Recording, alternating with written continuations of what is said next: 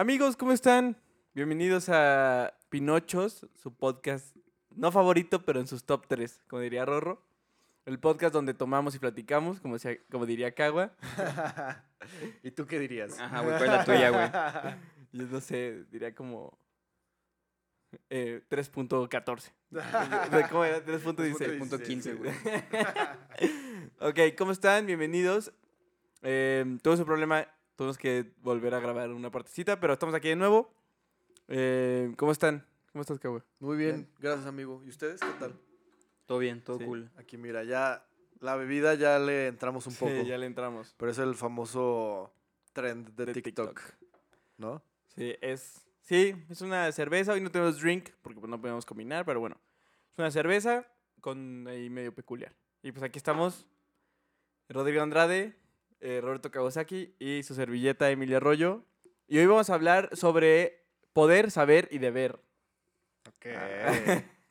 Dale buen cambio, güey. Suena, suena interesante, güey. Ah, eh, sí, son dos, dos obras, eh, dos textos pequeños que, voy a le- que leí, que voy a platicar sobre ellos. El primero se llama Dios y Golem, escrito por em, Norbert Weiner, perdonen la pronunciación.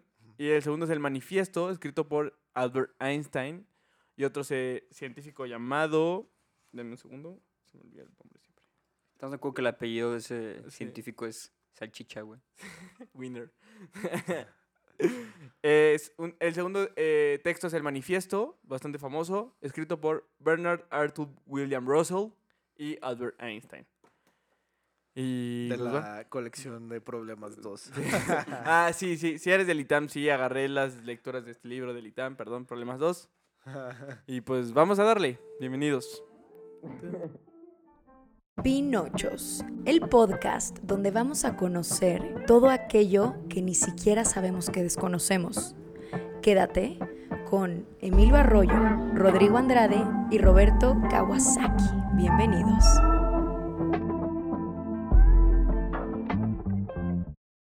Ok, estamos de vuelta. eh, un placer. Y pues bueno, vamos a empezar, ¿no? Estas dos lecturas de las que le voy a hablar hoy eh, surgieron como consecuencia de las eh, dos bombas atómicas de Japón, la de Hiroshima y Nagasaki.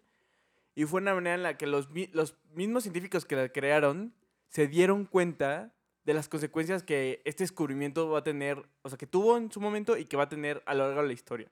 Porque, o sea, gracias a Dios no hemos, hasta ahora, no hemos sufrido O una sea- catástrofe, catástrofe, catástrofe nuclear, Ujú. Pero pues la probabilidad nunca es cero. Sí, Entonces- sí, sí. Entonces, pues bueno, voy a empezar. Eh, ¿Quién es eh, Robert Wiener? Como diría Rorro. Robert Weiner, Norbert Weiner, disculpen, es un matemático estadounidense, nació en Columbia, Montana, y fue considerado un niño prodigio. Se, fue, se involucró en el proyecto Manhattan y después del, del proyecto Manhattan se dedicó su vida a eh, la erradicación o la prohibición de la fabricación de armas nucleares. Y voy a empezar eh, con la- el texto de él y ahorita me paso al manifiesto. Está mucho más cortito. Eh, su texto se llama Dios y Golem. ¿Sí se llama? Y básicamente este libro, yo creo que la pregunta principal es si tenemos la probabilidad de, si tenemos la, la posibilidad de querer algo, o sea, tenemos el conocimiento necesario para querer algo, a fuerzas eso debe ser creado. O sea, no porque, por- o sea, le- si tenemos las herramientas, las personas, todo lo necesario para querer algo, en verdad es necesario crearlo. Y va, no solo va enfocado a las bombas atómicas, que sí, porque en ese momento, o sea, sabes de que De ahí se basó. de ahí se basó, pero va más allá. O sea, va más allá de las bombas atómicas. Y, y voy a empezar con, con un. eh, con una idea que tienen. un- o sea, que es que. ¿Qué pasaría si el, si el hombre es capaz de. Eh, posponer la muerte humana indefinidamente? O sea, si somos capaces de de que alguien no se muera. Que si te pones a ver, sería un avance en la medicina espectacular. Pero porque, por el hecho de que sea algo espectacular en sí, debería de existir. O sea, porque los problemas morales, y no solo morales, sino los problemas que esto traería a la sociedad serían impresionantes. O sea, la sobrepoblación que crearía el hecho de que nadie se muere y toda la gente nace. Este, o sea, todo está también un tema moral de qué tanto es necesario vivir por siempre, la idea de que es la muerte, que no es la muerte. eh, Ok. ¿Saben? Es- va más allá. Y todo lo relaciona con un. O sea, habla, cuenta tres historias pequeñas. eh, una es, bueno, la primera que les voy a contar es sobre El aprendiz del brujo.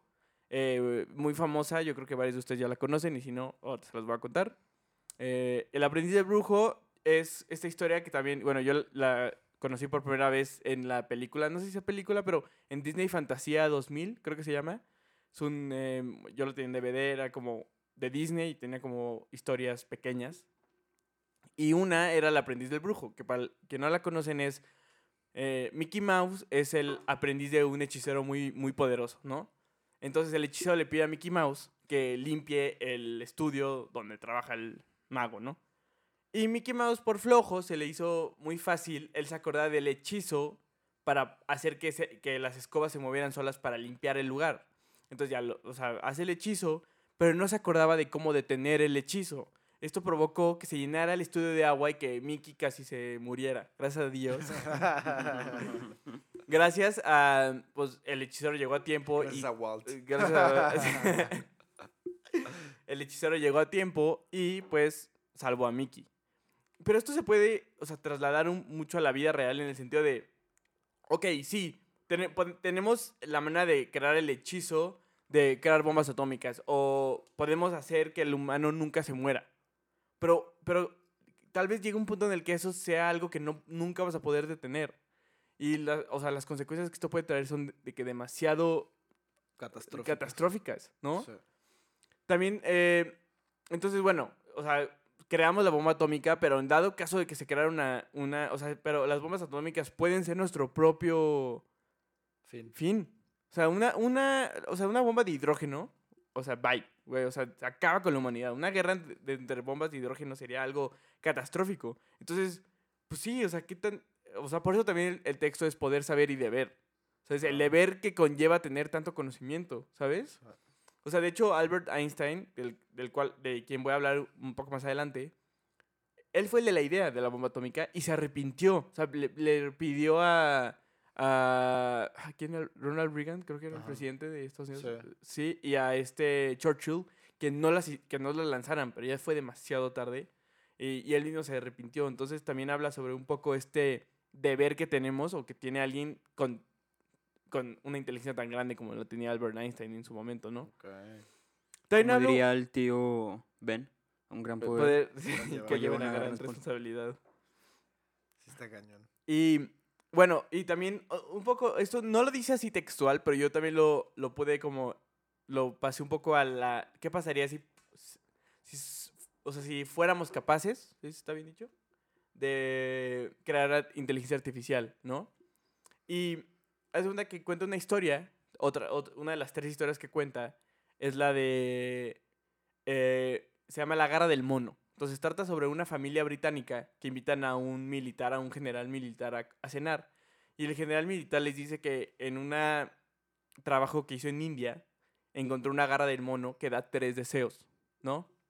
Entonces, él eh, dice que la persona que se la vendió, dice que, que todas las personas que la han tenido se han arrepentido de tener esa garra y que él no la quería tener. O sea, él- el militar no había usado sus tres deseos. Entonces la, la iba a tirar al fuego que tenían ahí en la casa. Pero el papá de la familia se la quitó y lo, que, lo primero que hizo fue pedir 200 libras esterlinas. Y al, y al segundo de pedir eso, tocan la puerta y es eh, el jefe de su hijo de una fábrica diciéndole que su hijo había muerto en la fábrica y que en reposición, de, o, sea, le- le- le- o sea, eh, por la vida de su hijo, le iba a pagar 200 libras esterlinas. Entonces, sus- ¿estás de acuerdo que su sueño, o sea, su, su sueño, su deseo se cumplió? Sí. sí obtuvo las 200 libras esterlinas, pero hay tantas maneras de conseguir eso, tantos escenarios que pueden pasar para conseguir esas libras esterlinas que, que pues sabes, de que poder ser capaces de como humanos trasladarlo a, a un aparato, a una inteligencia artificial está impresionante, ¿no? Después la familia se arrepiente del deseo y pide, pide como segundo deseo que el- su hijo vuelva a la vida. Pero re- regresó como zombie. O sea, que sí regresó a la vida, pero no era su hijo como lo conocían, ¿sabes? Y su tercer deseo fue que su hijo se, se, se- Se volvió a se morir. volviera a morir. No mames. Entonces, esto lo pasa, esto yo lo identifiqué, o sea, lo, o sea, hice como la conexión con, si fuéramos capaces de crear inteligencia artificial, o sea, ¿cómo le dices? O sea, imagínate que creas así un robot, ¿no? Y, y él es el encargado de todas tus estrategias militares. Y le dices, quiero ganar esta guerra sí o sí.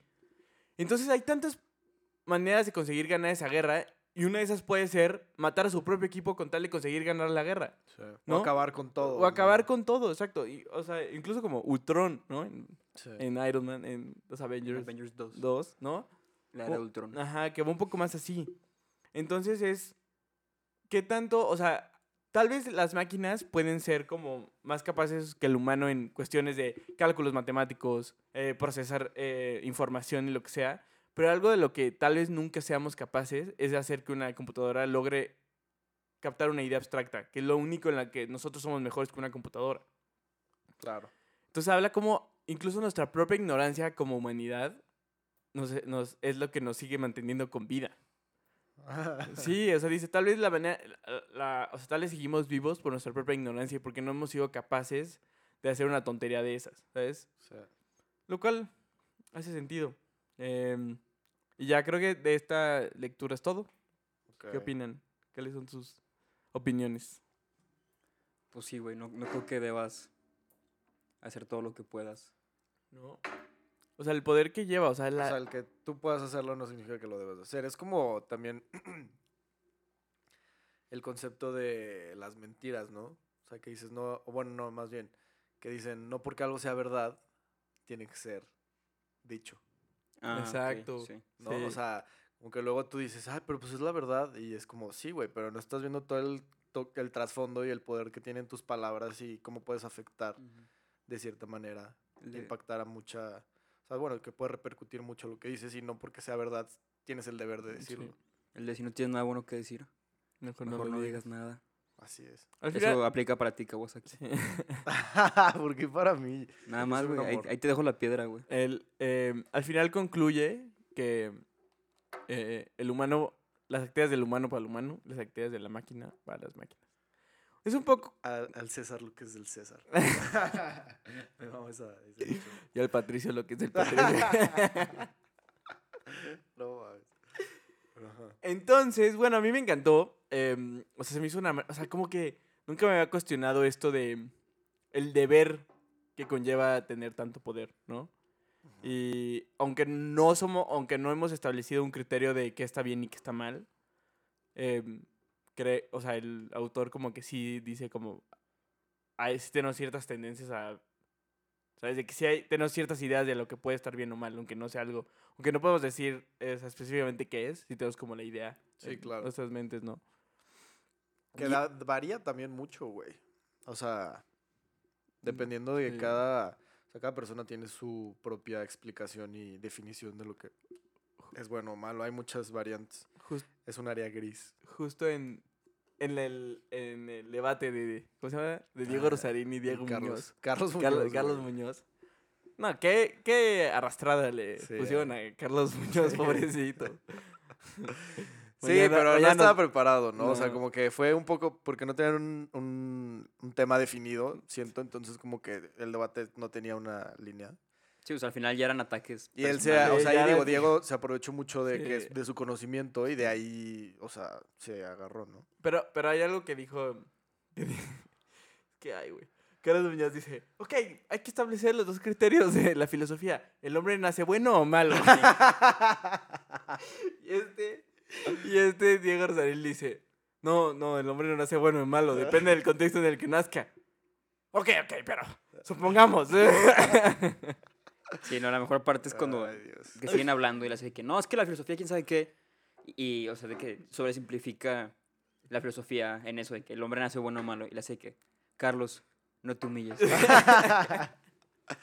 Ay, Dios. Qué interesante la filosofía, la neta. Pero yo entiendo a Carlos, güey. Yo la única materia que reprobé en toda mi vida eh, fue filosofía, güey. Y bueno, reprobé. Son pero- parcial, ¿no? No, o sea, sí reprobé Ah, la sí. materia, pero como era ya medio, era la última, el último semestre de prepa, como que hubo ahí, o sea, pudimos hacer examen de última materia y así, ¿sabes? En- Entonces, Ah, historia incompleta, güey. No, sí. Y a mí me. Bueno, da igual, mi maestra de filosofía estaba con eh, Luis Humberto. Creo que iba contigo en esa clase. Con Juanmi, mi maestro era Juanmi. Ah, no, Un saludo la- a Juanmi, gran maestro Ah, de gran filosofía. maestro de filosofía. Y eh, definía los conceptos de forma muy interesante. Y tiene un Santa Clara aquí en León, si pueden ir, sí, cierto. Y gran maestro, o sea, la neta lo explicaba muy bien y se me hace muy interesante. Pero creo que sí, para mí es una gran área de oportunidad, como que todo este ese rollo. Pero interesante. A ver, em, bueno, tenía una maestra y estaba con Luis Humberto, un amigo de nosotros. En común. Y, les- y la maestra le dice a Luis Humberto de que, Luis Humberto, ¿qué sí? Salte, salte. Y Luis Humberto, ¿en verdad? y la maestra, sí, sí, de verdad. Y estaba atrás de Luis Humberto y levantó a la maestra, maestra, ¿yo también? Y la maestra, ok, sí, pero ya nadie más, de que nada ustedes dos. Y nos fuimos. Y no, nos odió por todo el resto del semestre. Odió, con toda razón. Con toda con Sí. justa razón. Pero a ver, ahora voy a platicarles del otro texto que fue. No me está mucho más cortito que el de Dios y Golem, pero eh, fue escrito por Albert Einstein, nuestro amigo. Y. Un saludo. Sí, es que tenemos una, una fotografía de Albert Einstein allá. No la pueden ver, pero pues. Ahí está. Ah, le, puedes tomar foto y subirlo. Ah, sí. Bueno, da igual. Em, él, eh, justo después también de detonar las bombas atómicas, eh, hace un, una pequeña reflexión, justo con otro científico que estuvo involucrado, este. Eh, eh, Bill Russell. Ya dije el nombre completo. Y dice. Dice. En la tragedia situación que enfrenta la humanidad, creemos que los científicos deben reunirse en una conferencia para evaluar los peligros suscitados como consecuencia del desarrollo de armas para la destrucción masiva y para discutir una resolución redactada en el espíritu del borrador que se adjunta a esta. Estamos hablando en esta ocasión no como miembros de una u otra nación o continente o credo, sino como seres humanos, integrantes de la especie hombre, la continuación de cuya existencia está ahora en duda. El mundo está lleno de conflictos y por encima de otros conflictos menores está la lucha titánica entre el comunismo y el anticomunismo.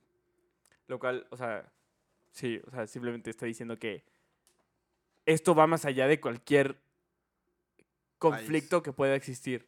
Y él dice, ok, hay dos maneras de, que, de evitar, o sea, dice, hay una manera donde podemos asegurarnos que una guerra nuclear o una catástrofe nuclear no suceda y la única manera donde podemos, de que en verdad, este, dar por seguro que eso no va a pasar, es acabando la guerra.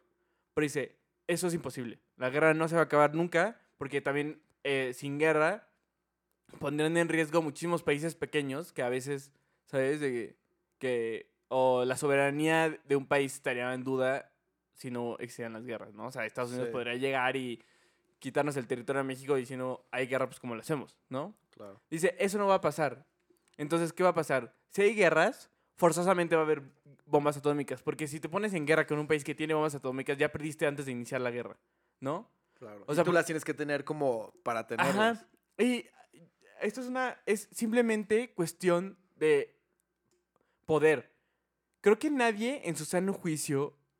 Y y tienen que ser unas circunstancias bastante específicas para que se logre detonar una guerra, una bomba nuclear de un país a otro. Pero es solo cuestión de poder. Es simplemente la amenaza de tener una. O sea, el país que más bombas atómicas tenga va a ser el país más poderoso. Sí o sí, o sea, no hay de otra. Y esto lo vimos en mi... en- qué raro, este justo tema lo vi en mi eh, materia de economía 4, en algo que se llama teoría de juegos. Entonces, vamos a poner un escenario hipotético. Díganme dos países super random, México contra Bélgica, ¿no? Dos países que supongo que si hay una guerra mundial no serían ellos los que, la o sea, los que serían como los mayores oponentes. ¿no? Los principales. Ajá, entonces voy a poner esos dos países. Está México, tiene bombas nucleares. Bélgica tiene bombas nucleares. Hay dos escenarios que, o sea, y las circunstancias están muy, muy, muy tensas, ¿no? Entonces, hay dos opciones para cada país. O México lanza bomba atómica o no lanza bomba atómica. O Bélgica lanza bomba atómica o no lanza bomba atómica. Eh, atómica. bomba atómica. fuera cóctel. Tonic. Sí. Entonces, son cuatro escenarios, son dos escenarios por cada país, lo cual significa que son cuatro escenarios que pueden pasar, ¿no? El primero sería ninguno lanza bomba atómica, el otro sería los dos lanzan bombas atómicas y uno lanza un es- y el otro sería o uno lanza bomba atómica y el otro no o viceversa, ¿no? Vamos a platicar primero el, el primero que es los dos ninguno lanza bomba atómica. Y vamos a poner dos puntajes nomás por cuestiones de este ejercicio. Si ninguno de los dos lanza una bomba atómica, eh, los dos tienen de puntaje 10, pon tú. O ganan 10. Ajá. 10 manzanas, lo que quieran. Y vamos a poner el, el caso hipotético en donde los dos lanzan bombas atómicas, entonces los dos pierden 5. Entonces, Ok. 10, 10 o menos 5, menos 5, ¿no? Ajá. Y luego hay otro caso en donde México no lanza bomba atómica y Bélgica sí lanza bomba atómica. En ese caso, México pierde menos 15 y Bélgica gana 10, ¿no? Y luego está el otro caso en donde Bélgica no lanza bombas atómicas y México lanza una bomba atómica. En ese caso, México ganaría 15, ¿sí, sí? Ajá, 10. no, gana, Gana 10 y, y Bélgica pierde 15. Entonces, el mejor escenario para los dos países sería no lanzar bombas atómicas. Los dos ganan 5. O sea, Pero un país sabe que el otro, po- po- o sea, que el otro, si, si tú tienes seguro que uno no va a lanzar bomba atómica, a ti te va a convenir lanzarla porque vas a ganar 5 más. Entonces tú vas a ganar 10 y ellos van a perder 15. Pero eso va para los dos países, porque van a estar motivados a hacerlo. Pero como los dos lo van a lanzar, entonces los dos van a perder 5. Entonces es un, es un, se llama teoría de juegos porque es irónico. A los dos les va a convenir no lanzar una bomba atómica. pero está ahí el- la amenaza de Ajá, que... si- de que el otro va a lanzar bomba atómica, entonces los dos van a acabar perdiendo menos 5. Sí, claro. O sea, digo, esto es un súper simplificado. Obviamente así no funciona el mundo, pero es una manera Sí, de, ve- sí. de verlo, ¿no? En caso de que una situación estuviera muy tensa. Sí, pero es un fenómeno. Yo lo veía. Hay una actividad así justo en. En grupos. Grupos. En Holum. En Holum. No, pero justo está muy cagado porque justo es. eh, pones así, escribes los, los puntajes. O sea, los divides en equipos y es de que. Justo de que sí, eh, es por colores. Entonces es de que negro o rojo. De que. Y así todos levantan rojo, todos ganan 5. Si uno levantan. Y así hay diferentes. Y obviamente, si te dan la opción de traicionar a los otros y te dan muchísimo. Pero como todos quieren hacer eso y si todos lo hacen, pierden todos. Y está muy cagado porque, no sé, es- te dan 5 puntos y así. Y al final, todos terminan de que con menos 50 puntos. Pero si todos se hubieran puesto así lo mismo todos, al final terminarían todos de que con 100 puntos, ¿sabes? Todos, los, todos los equipos. Pero nunca, o sea, yo, la- yo esa actividad la hice, no sé, 10 veces y las 10 veces todos terminan con menos 50 y está muy chistoso porque eso habla de, una, de un pensamiento que nosotros ya traemos como... Eh, Es, es- es- Humanos. sí, de hecho, porque, a ver, eh, los supuestos de la economía es que el hombre es racional. Eso es el primero. Aunque tenía un maestro que decía, como el hombre no es racional, le deben quitar ese supuesto. Pero bueno, el hombre racional siempre va a hacer lo que le convenga. Y en este caso es súper es- súper paradójico en el sentido de que te conviene lanzarla, pero vas a perder. Porque el otro la va a lanzar. Sí, porque también le conviene. Exacto. Eso es lo que, o sea, eso es una manera muy sencilla de verlo. Obviamente es un problema mucho más. Es solo un ejemplo. Sí, claro. Pero eso pasaría, bueno, eso pasa, ¿no? O sea, ninguno va a lanzar una bomba atómica, pero todos la van a construir. O, o bueno, si quieres ser potencia mundial, Sí, vas a tener que tener, ¿no? sí Eh, está cañón. Está muy cañón. Y que, aparte, qué interesante esto que acabas de leer de Einstein. A mí se me hace fascinante, güey, como, o sea, personas tan inteligentes y tan brillantes como que... Luego también me eh, he visto, investigado así como las, los apuntes de Einstein, güey, así como sus libretas, así de que todas sus notas y es como, wow, güey, o sea, como que qué, qué interesante, ¿no? Como que ellos también son como nosotros, o sea, en cuanto a que son personas y piensan y, y, y qué, qué chido que en este dicen como que buscar el bien común, no como de, de Sí. países, ni de naciones, ni de equipos, sino como, como humanos, güey. También dice que, irónicamente, el hecho de esta... A ver, porque es que una... Es que, o sea, que quede claro. O sea, una eh, guerra nuclear es fin de la humanidad, o sea, punto. No hay punto medio, no hay nada. O sea, es... Aparte lo que, lo que no me acuerdo si fue el manifiesto o fue, o fue en el otro, pero decía que tampoco hay ningún experto que haya podido hacerlo porque era lo hecho. De que solo fue en el caso de Estados Unidos a Japón, porque gracias a Dios Japón todavía no tenía bombas atómicas en ese momento. Sea, Pero si hubiera tenido, hubiera sido de que de regreso, ¿sabes? De que, obviamente. Entonces, lo que menciona, o, o como lo ve, es que irónicamente el hecho de la posibilidad de que una guerra nuclear es casi casi sinónimo a fin de la humanidad, o mínimo como la conocemos. O sea, eso es lo que ha mantenido un poco la paz. Obviamente sigue habiendo conflictos, obviamente hay guerras todavía. Pero bueno, es cierto eso de que estamos viviendo el momento más pacífico en la historia de la humanidad Y puede ser que el hecho de esta amenaza es lo que esté contribuyendo a este periodo de paz, entre comillas, porque obviamente yo sé que no hay, pues, pero... O sea, es como... Ese, es como eh, ese miedo a... No sé. O sea, está manteniendo... Está, o sea, ha preve- prevenido el, el acontecimiento de una tercera guerra mundial. ¿No crees? Sí, claro. El turro. Hay una frase que decía, bueno, salía en Call of Duty, World War. Ah, Güey, yo pensé que era así de eh, Einstein. Ah, ese güey. Einstein. Güey. el Ah. FIFAs. Cuando te morías en, en la campaña, te ponían frases así de muy famosas, célebres. Y una frase de Albert Einstein muy famosa es, dice, no sé cómo, no sé, no conozco cómo se peleará la tercera guerra mundial, pero sé que la cuarta se peleará con stick and stones, o sea, con palos y piedras. Dice que, güey, después de la tercera, o sea, Sí, Sí, o sea, a- bye. aquí, aquí dice de que eh, después de la tercera y última guerra mundial, se la describen. Porque ya no va a haber más. No, está cañón. ¿y Star Wars qué es, güey? Star Wars. La guerra de las galaxias. El otro, día, el otro día vi como... eh, vi la película de en Amazon Prime de Nuevo Orden. No sé si la han visto. No. De este Michel Franco. Es una... eh, es una... utopía. ¿O cómo se dice cuando no es bueno, sino es como Distopía. distopía? Gracias, Ro. Es una distopía de la sociedad mexicana donde hay una revolución. Ajá. Pero la narra desde el punto de vista de la gente que no le conviene que haya una revolución, ¿no? Por lo general te cuentan la revolución desde el héroe revolucionario, de, de la persona que, es oprimida, de que se, se levanta en armas para eh, pedir justicia. Y te la cuentan desde los héroes revolucionarios, desde la gente que sufre. Sea, Esta historia es contada desde la gente, desde la aristocracia que no le conviene una, una nueva eh, revolución y te cuenta cómo, cómo sería el proceso, cómo sufrirían, ¿no? Ah. Este, ay, ya no sé ni a qué iba con esto. Em, entonces vi esa de película. la guerra, de que la cuarta va a ser con palos y piedras. No, no, ya se me fue, De perdón. Star Wars. Ah, de este- gracias, gracias.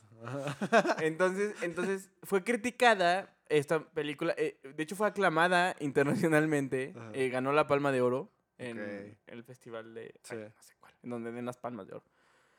Este. eh, y, y fue aclamada. O sea, de que fue muy, muy bien recibida internacionalmente. Pero en México fue súper criticada porque.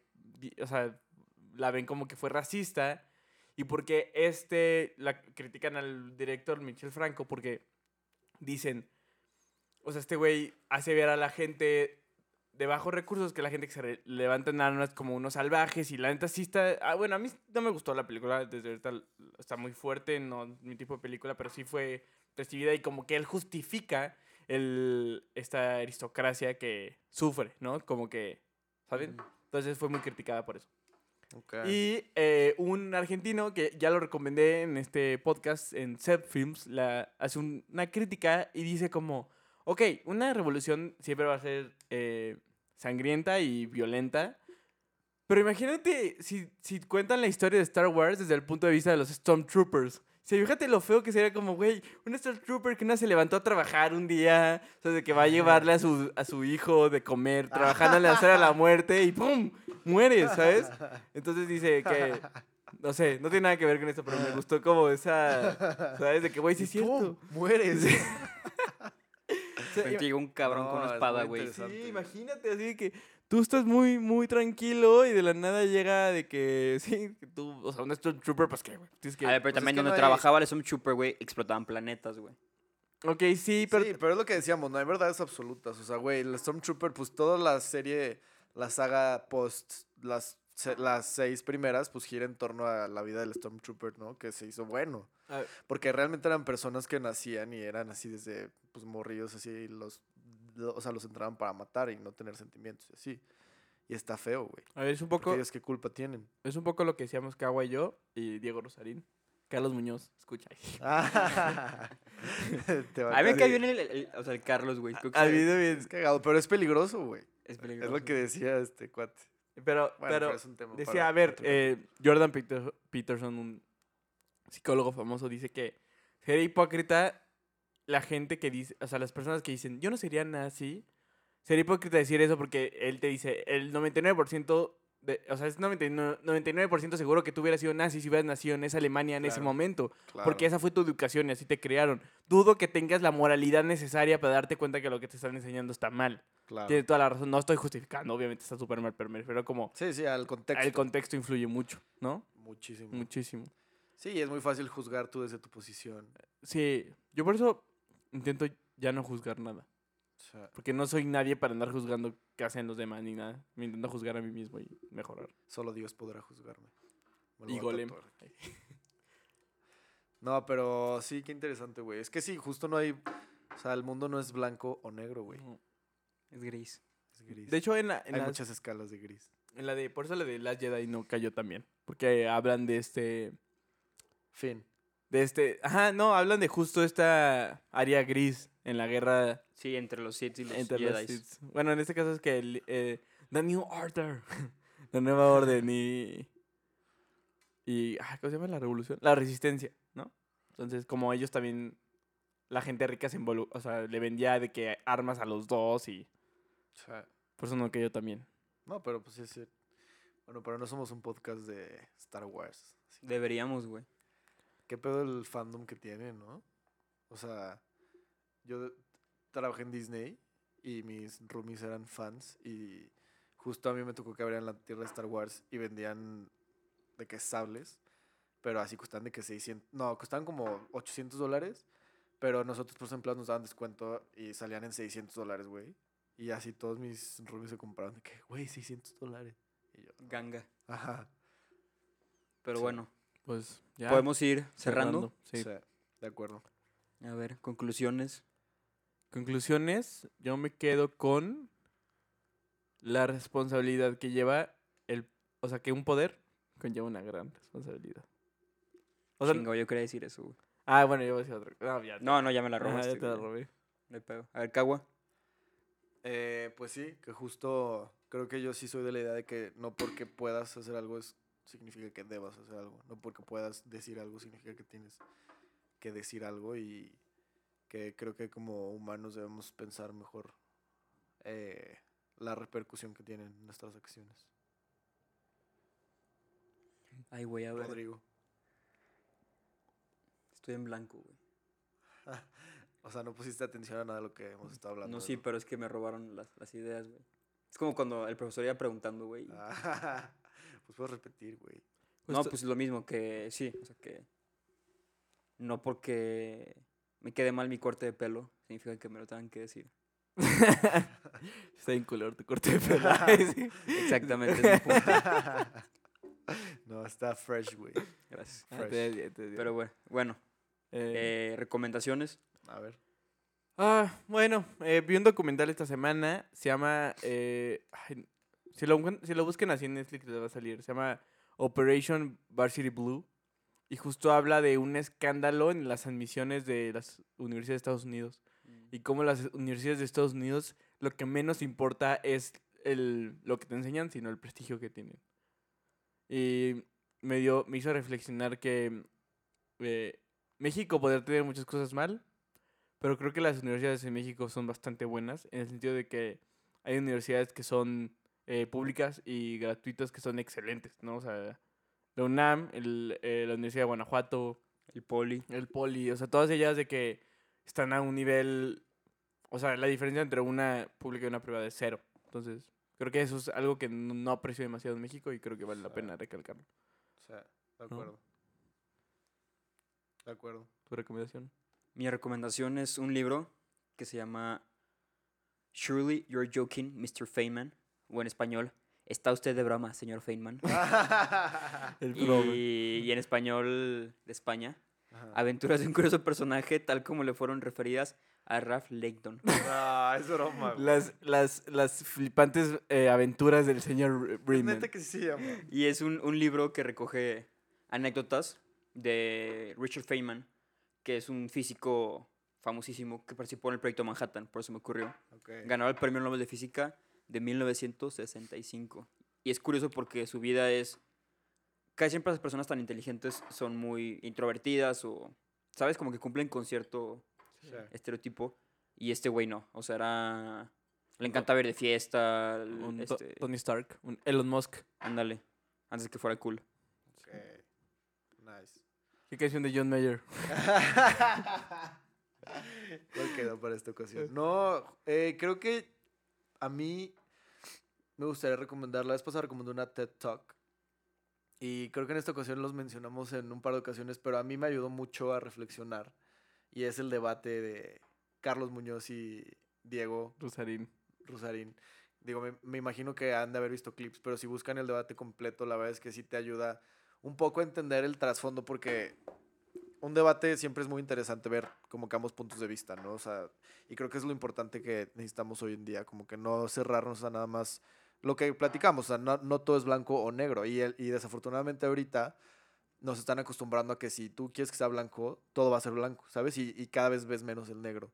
Y creo que justo este tipo de, de ejercicios es en los que ves a dos personas expresar su punto de vista y entender el punto de vista, porque un tema muy importante que dice Diego es que para tú tener una posición fuerte y firme en lo que estás, tienes que entender, o sea, el Lo- punto de vista ¿por contrario. piensas, eh? Ah, Exacto. sí, también dices. No, tienes que entender por sí. qué piensas, pero también tienes que tener el contexto completo de, de la postura opuesta. O sea, y, y ya de esa manera tienes un panorama mucho más completo de tu, de tu postura. Y creo que la tendencia hoy es como que ignorar, o sea, reprimir e ignorar así de que si alguien tiene un punto de vista diferente al tuyo, ignorarlo y, y reprimirlo. Y no, o sea, creo que al contrario, o sea, creo que lo importante ahorita es justo aceptarlo, tipo tomarlo con respeto y no necesariamente tienes que estar de acuerdo, pero saber que hay Sí. pensamientos diferentes, ¿no? Y a mí ese video, la neta, es que me ayudó, o sea, bueno, se me hizo muy interesante, ¿no? Como diría nuestro compa el Roberto Martínez, el discutir en una sociedad polarizada es un acto de rebeldía. Bueno, con eso nos podemos despedir. ¿sí? No, no. Ah, Este episodio y el episodio pasado está patrocinado por Ah. Pinchix Productions, se nos olvidó. eso es lo que se nos ha olvidado. Sí, Buen sí, punto. Está patrocinado por Pinchix Productions. Cualquier. eh, yo no trabajo ahí. esos son estos dos güeyes, pero Trabajo. Proyecto. proyecto. Tienen, alguien quiere grabar un podcast, quieren hacer un sencillo, quieren lo que sean de material de audio. También si quieren manejar redes sociales. Claro. eh, Si les gusta lo que escuchan, lo que ven. Entonces, eh, sí, está patrocinado por Pinchix Productions. Búsquenlos en Instagram como Pinchix. O busquen a Rodrigo Andrade como Rodrigo AP Rap AP98. Rap Y, 98. eh, tú eres, tú, güey, siempre me encuentra eh, Roberto Soto. Ro- El mío es Roberto Sotovalle Cagua. güey, sí. ¿Y tú? Yo, Emilio Arpa, pero yo no trabajo en Pinchix, entonces no me busquen a mí. No pero... trabajo. Pinkchicks, arroba Pinkchicks también. Pues bueno, un placer. Bye, Gracias. bye, los queremos. Adiós. Disfruten su Semana Santa. Ah, sí, cierto. bye. Adiós. No se excedan. Bye.